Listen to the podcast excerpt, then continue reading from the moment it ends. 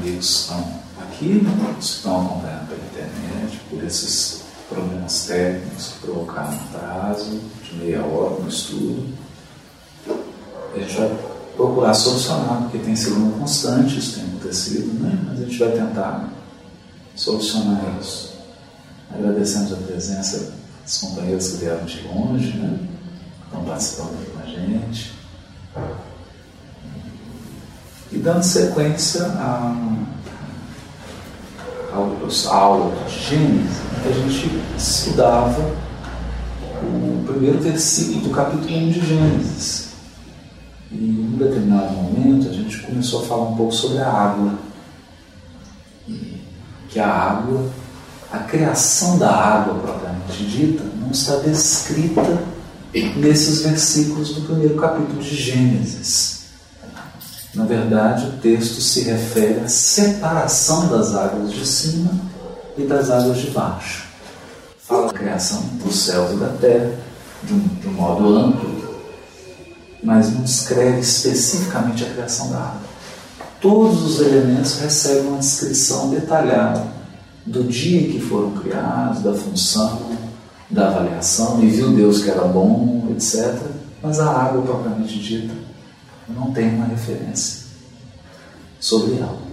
Comentamos até um trecho do livro Boa Nova, aquele capítulo em que Jesus conversa com João Evangelista, em que o próprio Mestre se refere à água como aquele símbolo perfeito de Deus, porque ela está tanto em cima quanto embaixo, tanto no céu quanto na terra, e até mesmo no subsolo.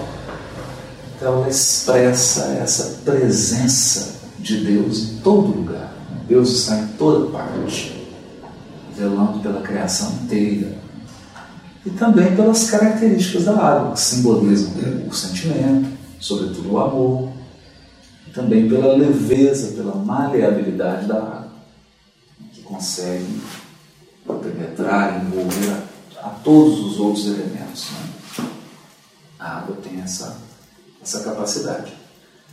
É importante a gente retomar algumas falas de Kardec, o codificador está sempre chamando a atenção para um processo de evolução do pensamento religioso. A gente percebe isso muito claramente no Evangelho segundo o Espiritismo.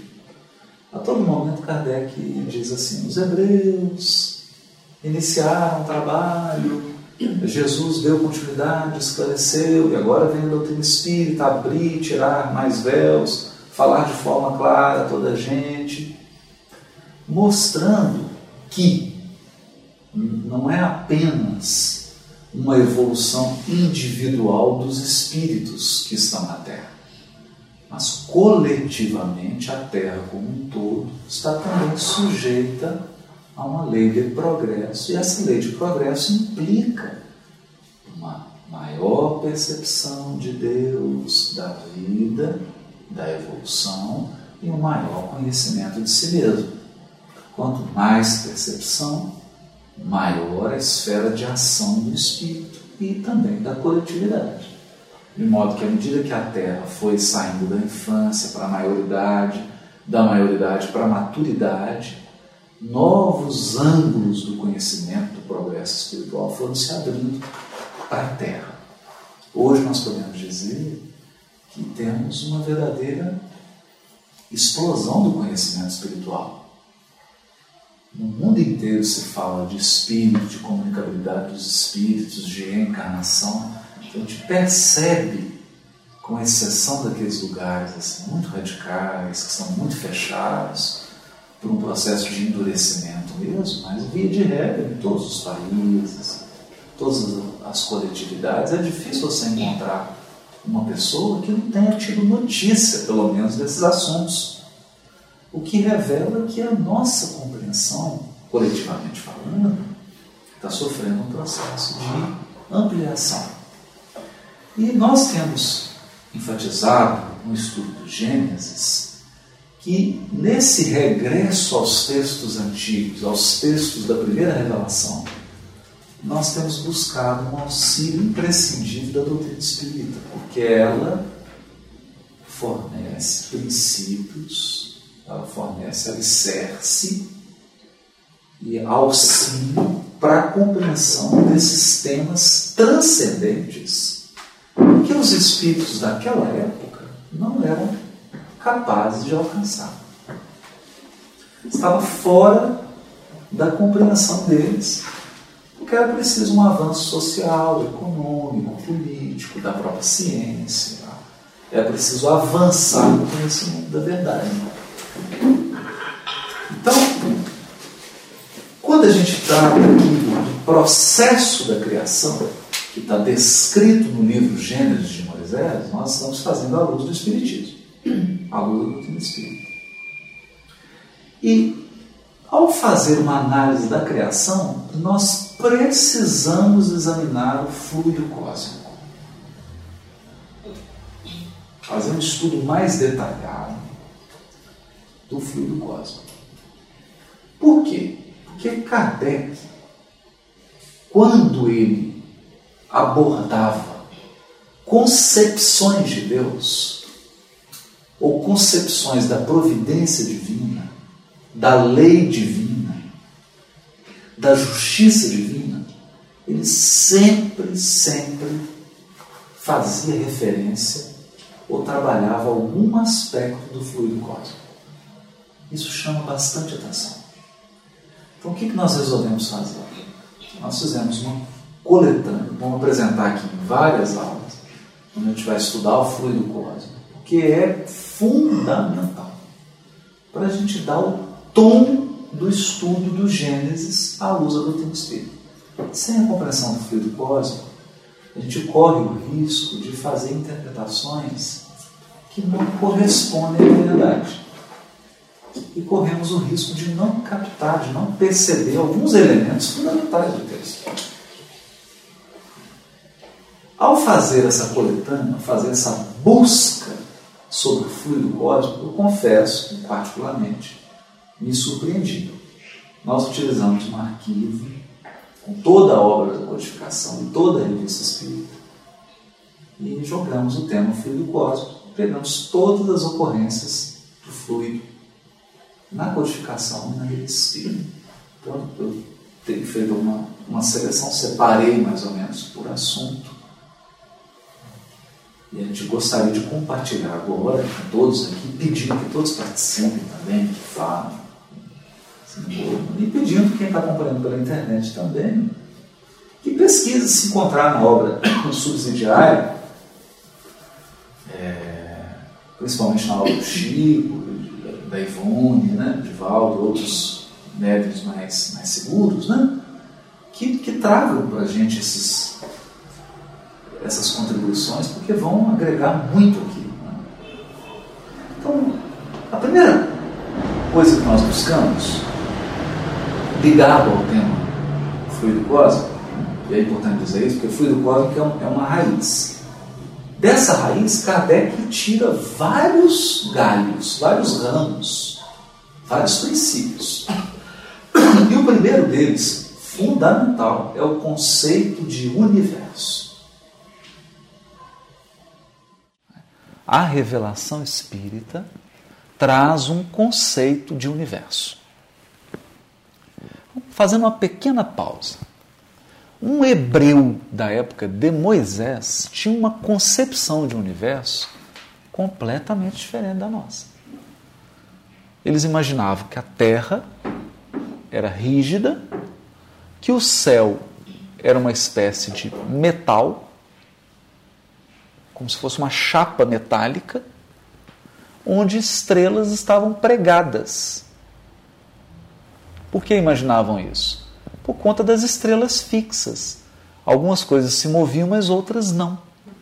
As estrelas fixas, na observação de um encarnado, né? Porque, na verdade, as estrelas fixas se movimentam, mas elas se movimentam tão lentamente que você precisa, às vezes, de milhares de anos para constatar o um movimento.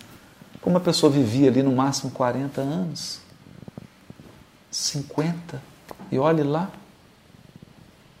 a média de vida era 40 anos, ela não conseguia observar. Então eles imaginavam que era uma chapa fixa. Algumas coisas movimentavam e outras estavam ali pregadas. Depois daquilo não tinha nada. A Terra era de fato o centro do universo. Essa era a visão. E por incrível que pareça, essa é uma visão que predominou até Galileu. E por muito tempo foi defendida por a igreja. E acreditem se quiser, há muitas pessoas hoje andando nas ruas com essa visão. Muitas pessoas nas igrejas, nos templos religiosos, se não da boca para fora estão dizendo outra coisa, mas internamente concebem Deus, concebem a si mesmas dentro desse universo limitado.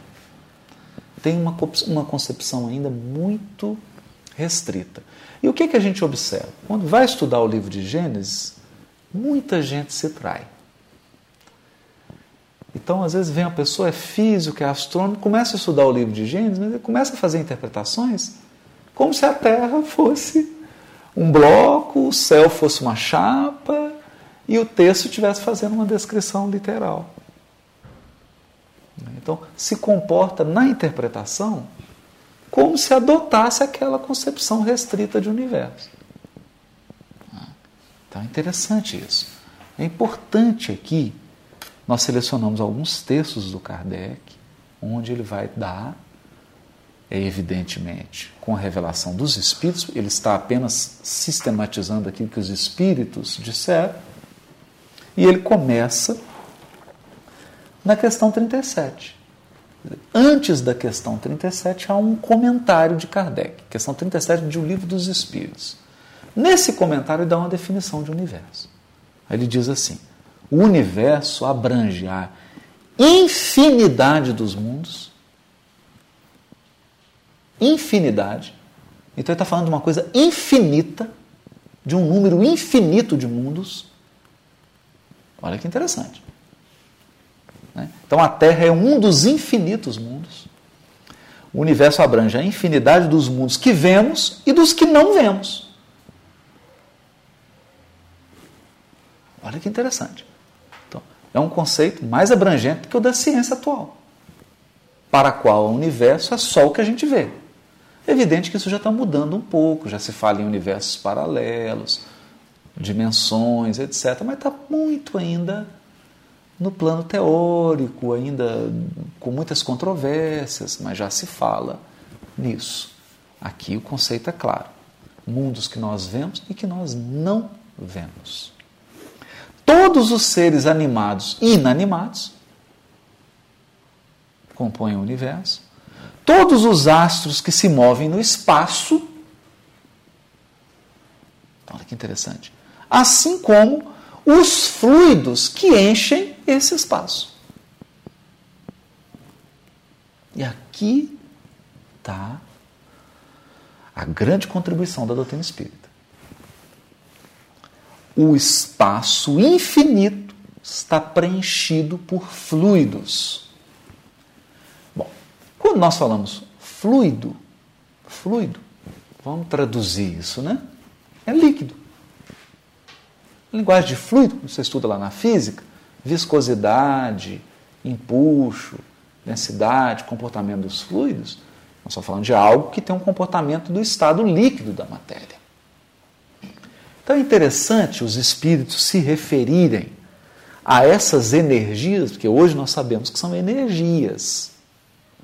Na época que Kardec codificou, não havia esse vocabulário, mas havia a ideia. Não sejamos ingênuos. Não é porque o Kardec utilizou um vocabulário que ele não compreendia a ideia. Nós vamos ver que ele compreendia.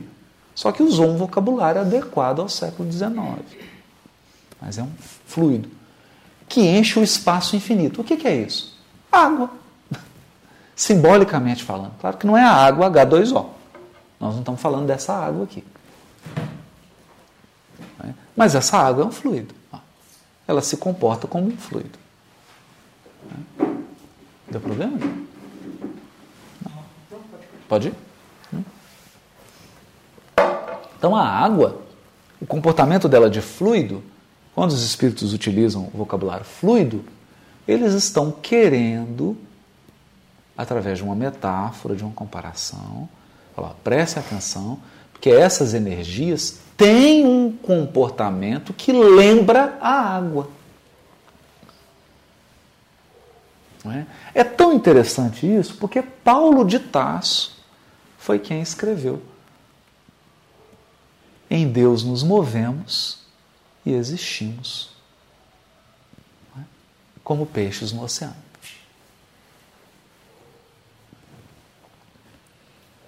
O que a gente não imaginava é que havia uma criação infinita mergulhada nesse oceano.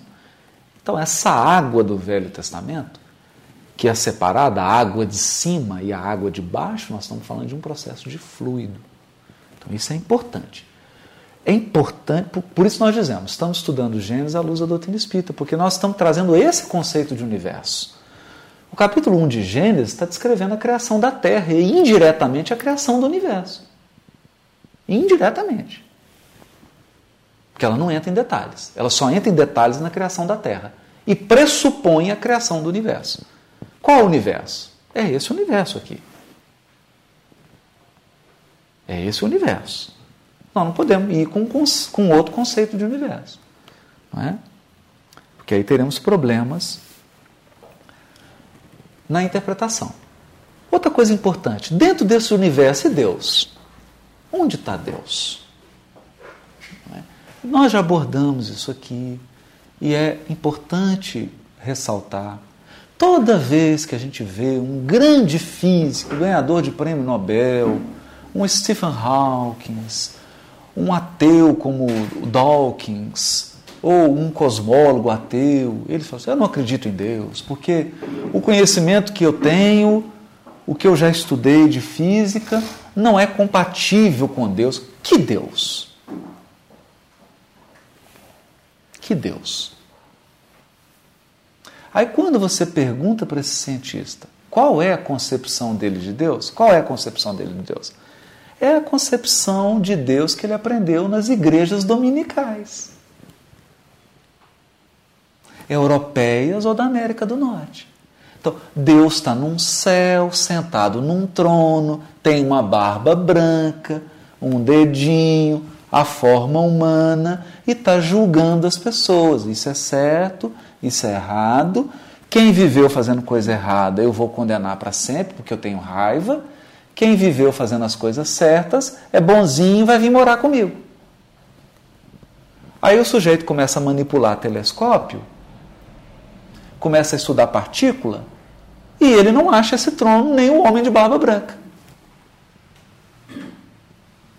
Só que em nenhum momento ele cogita que o que tem que ser reformulado é a concepção de Deus da igreja dele. Em nenhum momento se cogita isso. E é interessante porque não basta ser espírita, estudar a obra espírita, porque tem muito espírita com essa concepção de Deus. Esse é o ponto grave. Esse é o ponto grave. Então, nós trouxemos um texto aqui que está no livro Céu e o Inferno, capítulo 3, item 2. Em que Kardec dá uma nova concepção de Deus em relação ao universo. E ele denuncia o vício, a falha na concepção tradicional de Deus. Então, nós vamos trabalhar com a concepção de Deus que é essa de Kardec, que os espíritos ensinaram a ele. E não com a concepção do anglicanismo, do, do, do evangelicalismo, do, do catolicismo da Idade Média. Não é com essa da igreja dominical com todo o respeito que temos a esses segmentos. Até porque há teólogos hoje no protestantismo, teólogos na Igreja Católica, que acham graça dessas concepções. Né?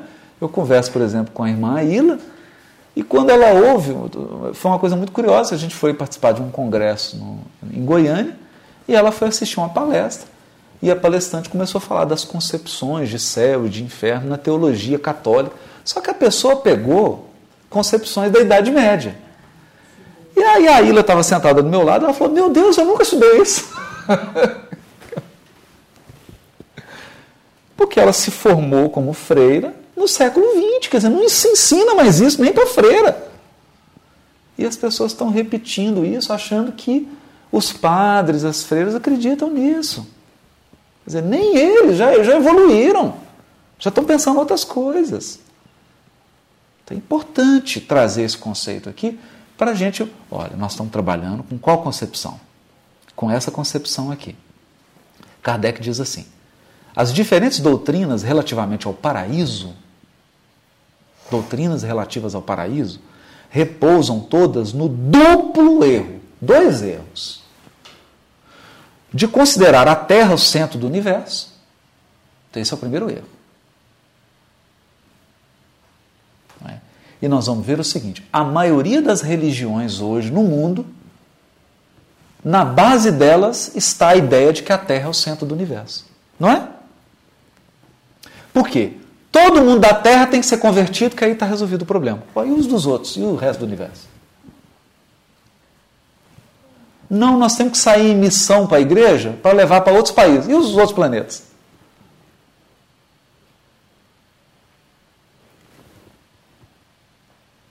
Olha que interessante. Eu me recordo de uma entrevista feita com Frei Beto. Aliás, deu uma resposta brilhante. Brilhante. Perguntaram para ele assim: Frei Beto, você fala no mistério da encarnação, do Cristo encarnando, da salvação. E se chegar, nós fizermos contato com seres extraterrestres? Aí ele deu uma resposta tão lúcida, ele disse assim: Olha, eu acredito que o mistério da encarnação e da salvação, embora em formatos diferentes, tenha também validade em outros planos.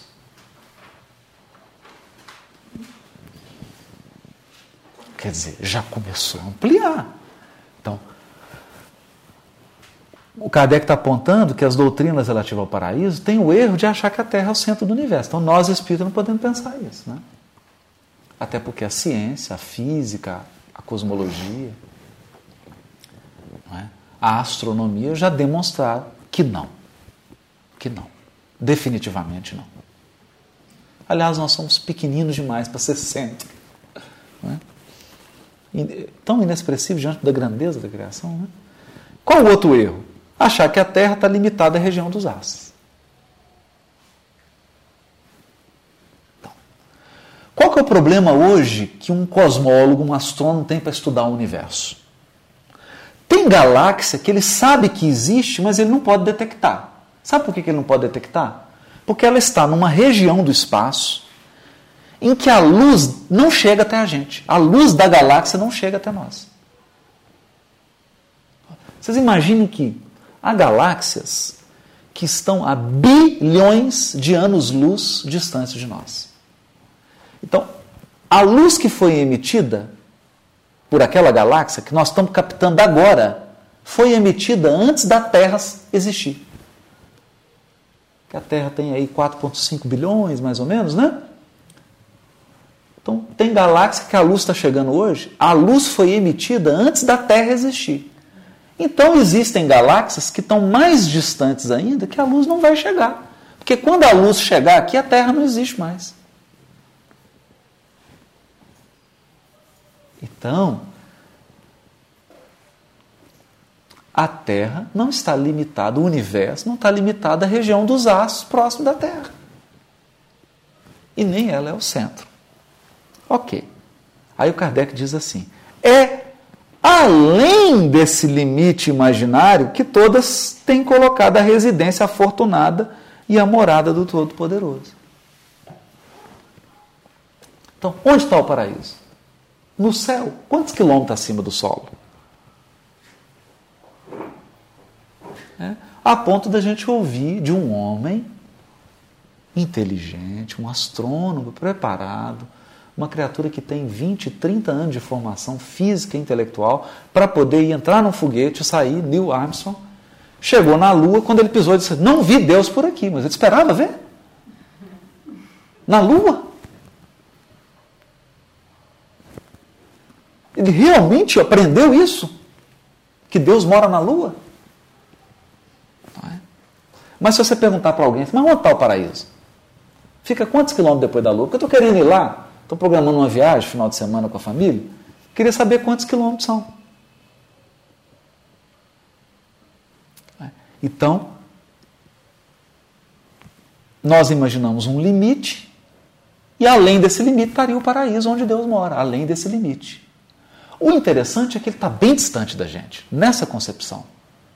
Eu estou aqui, o universo é longe, longe, longe, aí tem um limite, depois que acaba é que está Deus. Deus está onde?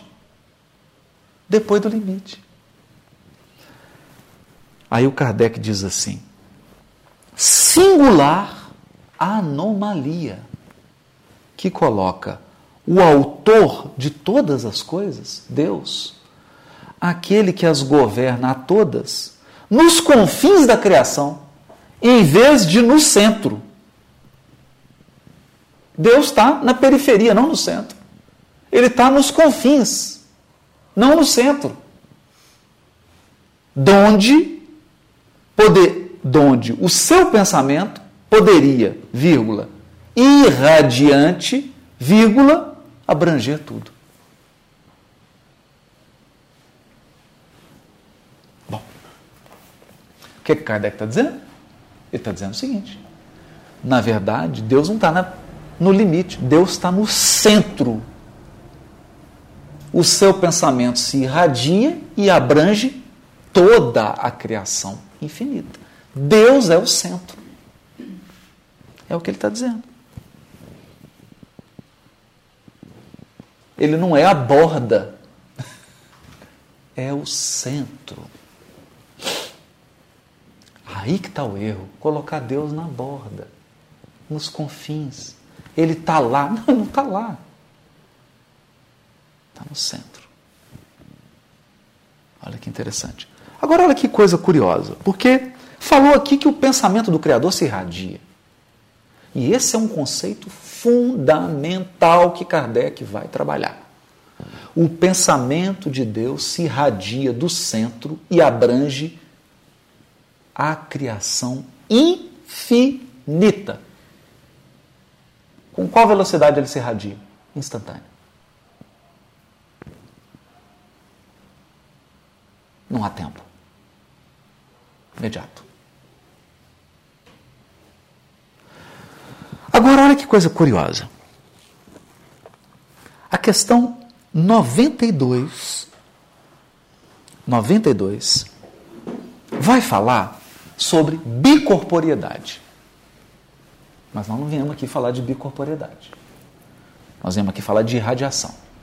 Olha o que, que os espíritos respondem. Porque o, Kardec, tá, a pergunta 92 era o seguinte: quando há bicorporiedade, o espírito aparece em dois lugares, ele dividiu ao meio? Então, metade foi para um lado, metade foi para o outro. Se ele apareceu em três, dividiu em três. É assim que ocorre? Aí os espíritos respondem para Kardec: não pode haver divisão de um mesmo espírito.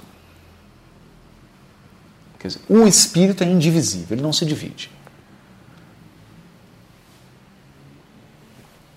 Mas, cada um, cada um quem? Cada espírito é um centro que irradia. Opa! Bateu a linguagem. Então, o que Kardec escreveu no Céu e Inferno, capítulo 2, item, capítulo 3, item 2, capítulo chamado O Céu, que Deus está no centro da criação e ele irradia para toda a criação, vale para o Espírito, é claro.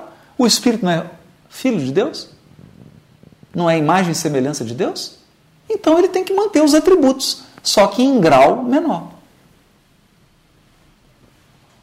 Porque nós não somos partículas da divindade? Metaforicamente falando. Então nós temos que ter, em grau reduzido, evidentemente, o que Deus tem em grau absoluto, nós temos em grau relativo, mas nós temos que ter esses atributos. Então o espírito é um centro que irradia para diversos lados. Isso que faz parecer um espírito em muitos lugares ao mesmo tempo. Veja o sol? É um somente. No entanto, irradia em todos os sentidos e leva muito longe os seus raios, contudo, não se divide. Mas o curioso é que tem gente achando que o espírito tem que vir e ficar do meu lado para transmitir o pensamento dele. Porque a, a, nós, mesmo nós espíritas, ainda não incorporamos o conceito do espírito irradiando. Um centro que irradia. Quando Kardec vai comentar a questão 92, ele dá um exemplo. Ele fala assim: ó, pensa numa vela. Você está num quarto escuro, pode fazer essa experiência, todo mundo. Pega uma vela, qualquer cor, para não ficar com misticismo, né? Pode ser branco, qualquer cor. Apaga a luz, coloca a vela no centro, deixa a luz apagada. Nós vamos perceber o quê? O raio, porque a vela irradia a luz em todas as direções. Então você tem um raio. Então, se você pôr uma vela pequenininha, o raio é pequenininho. Se você comprar uma vela do tamanho dessa, essa, uma vela grandona, vai ser maior. Se você colocar uma lâmpada, se você colocar um holofote, vai aumentando o raio de abrangência. Mas a lâmpada precisa sair de lá para vir aqui, para a luz dela chegar aqui? Não precisa, né? O sol está lá quieto, entre aspas, né? Está movimentando. Mas ele está lá, não precisa vir aqui. Ele irradia. Nós vamos, vamos chegar lá. Ok. Aí vem a questão 92A, porque o Kardec é, é de uma sutileza, né? Ok, irradia. Mas qual a força dessa irradiação? Qual a força? Todos os espíritos irradiam de modo igual? Aí os espíritos respondem. Opa. Questão 92A. Longe disso. Essa força depende do grau de pureza de cada um. Ou seja, quanto mais impuro, quanto mais iniciante o espírito na escala na escala espírita, né? que está lá no livro dos espíritos, escala dos espíritos, menor é a radiação dele. Então ele tem que vir mesmo. Se o espírito é de um nível mais inferior, ele tem que vir ficar do lado do médio. Às vezes tem até que abraçar o médio. Não é, Jana? A Jana tem experiência disso. A radiação dele é tão pequenininha que se ele não colar a cabeça dele na cabeça do médio, não irradia. Porque é pequenininha a radiação. Agora, se você imagina um espírito puro, ele está lá em outra galáxia, está irradiando aqui, o médico está psicografando ele. Psicografando. Por quê? Porque ele está irradiando. O poder de irradiação do pensamento dele é como se ele estivesse aqui. Porque a questão 92 não fala de bicorporeidade? É o que os espíritos estão ensinando. É como se ele estivesse ao lado do médico. Só que ele está em outra galáxia. E se além de, do poder de radiação ele tiver ubiquidade, ele pode influenciar mais de média. Ele pode, não é? Então tem muita gente que fala que, nossa, doutor Bezerra foi lá na minha reunião. A gente acha, acha graça. Mentira que estava na minha. Né? A gente acha graça, porque é como se ele tivesse que pegar um ônibus, ai, veio, entrou, né? Na verdade, ele está lá no lugar dele, irradiando para 300 grupos espíritas, mandando uma comunicação simultânea para 500 médiums. E ele já tem condição de fazer isso. Ele já tem condição de fazer isso. Então, olha, e Deus? Deus está no centro, ele radia para o universo infinito. Não tem limite. Ele não é o todo poderoso? Não tem limite para a irradiação divina.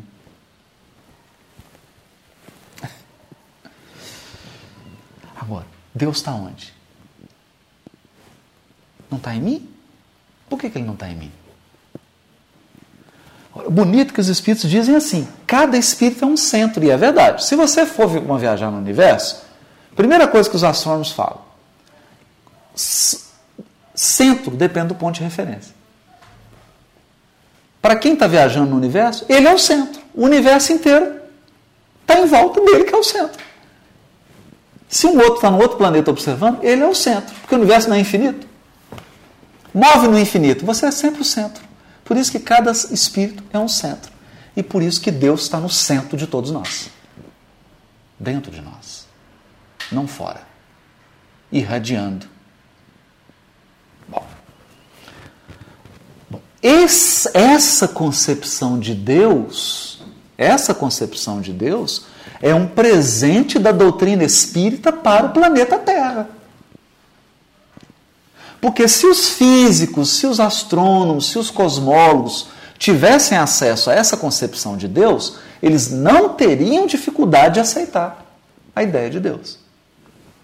O que eles têm dificuldade de aceitar é a ideia de um Deus velhinho, de barba, sentado num trono, lá num lugar longe, com raiva, brigando, xingando, porque você não está seguindo uma conduta X ou Y. Interessante, né? Bom, mas vamos lá.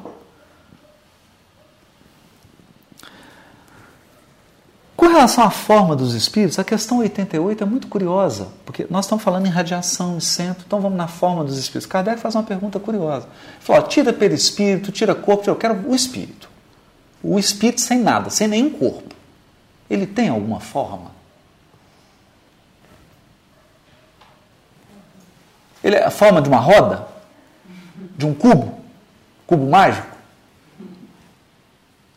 É a forma de uma bengala? Qual é a forma? Questão 88. Aí os espíritos respondem: Para vós, não, não tem forma. Para vós não tem forma. Para nós, sim. Tem uma forma definida. O espírito é, se quiserdes. que é difícil de escrever na linguagem humana. Se quiserdes, uma chama uma chama, um fogo, um clarão ou uma centelha etérea. Olha, totalmente coerente a questão 82 com a questão 92. Porque se a forma do espírito é, é de uma chama, todo espírito é um centro que irradia. Ele não é uma chama, um clarão. Então ele irradia.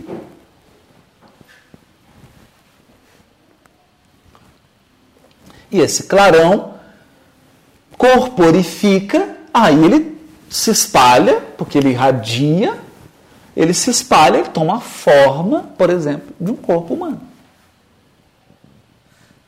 Não é interessante, né?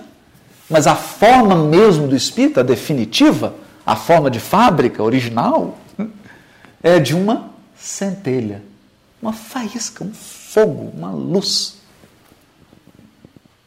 Interessantíssimo isso, né? Bom, tem cor? Ué, será que o mundo é preto e branco, né?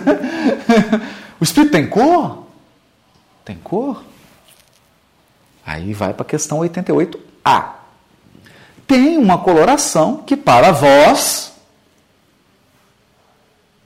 para vós, vai do colorido escuro, colorido escuro é ótimo, né? É o espírito inferior, né? Vai do colorido escuro e opaco, quer dizer, quase não brilha.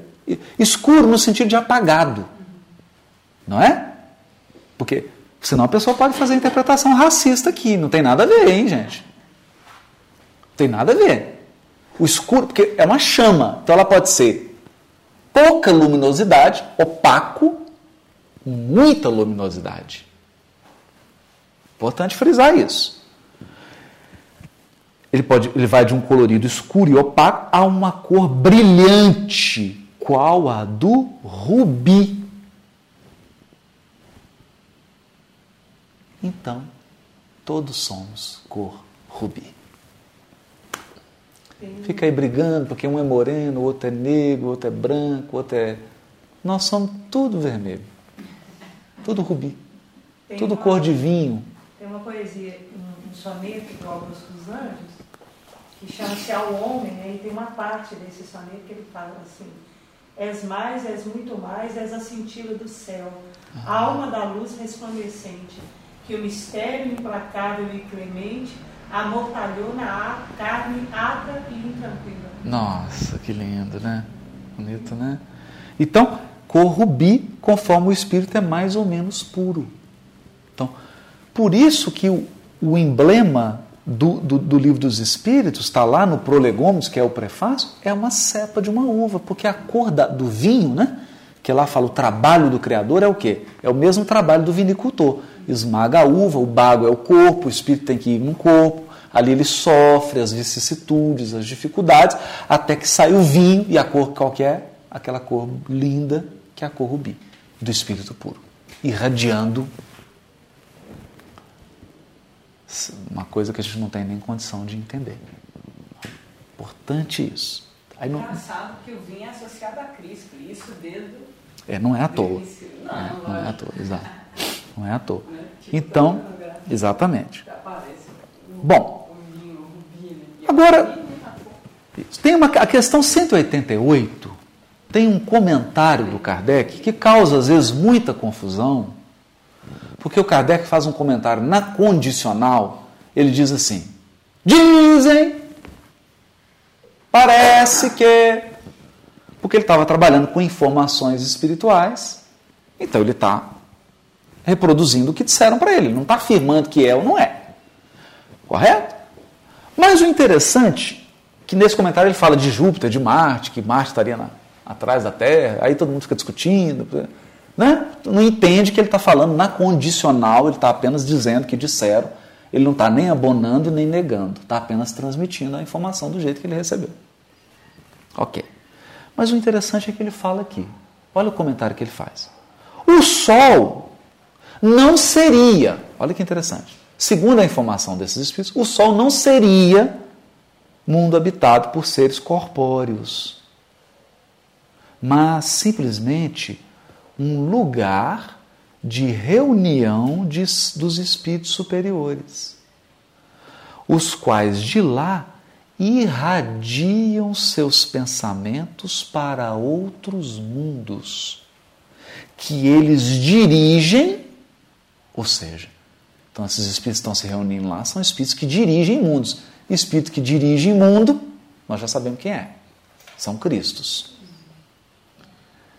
Dirigem por intermédio de espíritos menos elevados, transmitindo-os a esses espíritos menos elevados que eles, por meio do fluido universal. Transmitindo o pensamento por meio do fluido universal. Considerando, do, considerado do ponto de vista da sua constituição física, o Sol seria um foco de eletricidade. Todos os sóis como que estariam em situação análoga. Local de reunião de espíritos que dirigem mundos. Local em que eles se reúnem para irradiar os seus pensamentos através do fluido cósmico, que é o meio pelo qual o pensamento deles se irradia, para outros espíritos cumprirem as ordens, porque eles dirigem, mas quem executam são os outros espíritos, de ordem inferior, até chegar em nós, nos animais, nos seres, porque todos estamos obedecendo num grau hierárquico. Então, o que, que chama atenção aqui? Eu só trouxe esse comentário da questão 188 para que a gente perceba na descrição dos genes por que, que dá uma atenção para o Sol, que o Sol foi criado, a Lua, as estrelas, a função do Sol, da Lua. E aqui a gente já começa a perceber os desdobramentos espirituais. Mas nós temos que encerrar. Na, na aula que vem a gente vai dar continuidade nisso. Aqui estamos só introduzindo. Estamos só falando do conceito de universo. Agora nós vamos falar do fluido cósmico dentro desse universo aqui. Então, espírito centelha que irradia, Deus no centro, irradiando para a criação infinita, e o fluido cósmico como esse mar que abrange toda a criação e que é o veículo de transmissão do pensamento de Deus e de todos os espíritos. É o condutor. É o condutor. Como o ar é da, do, da palavra, né? Eu falo aqui, o ar vibra, chega no tímpano e a gente escuta. Então, o ar é o veículo da transmissão. Se nós estivéssemos no vácuo, ninguém conseguiria, eu falaria, ninguém poderia escutar nada. Assim é o fluido cósmico. Ele é o veículo que transmite o pensamento de Deus e dos espíritos. Então encerramos com a seguinte reflexão: se toda a criação está mergulhada no fluido cósmico, adivinhe, entre eu e o Lucas aqui, está cheio de fluido cósmico. Estamos todos aqui mergulhados no fluido cósmico. Todo. Todos os átomos, todas as partículas do meu corpo, meu espírito, todos estamos mergulhados no fluido cósmico. E o pensamento de Deus está aqui se transmitindo por ele. Deus está onde?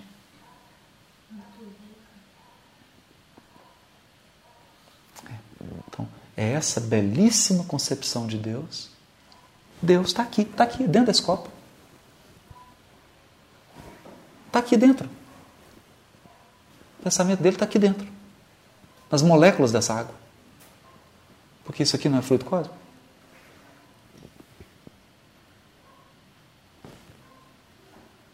A pergunta é onde ele não está. Onde ele não está. Onde o pensamento dele não vai, não alcança. Não existe. Não existe nada fora do fluido cósmico. Nada que não esteja abarcado pelo pensamento da divindade.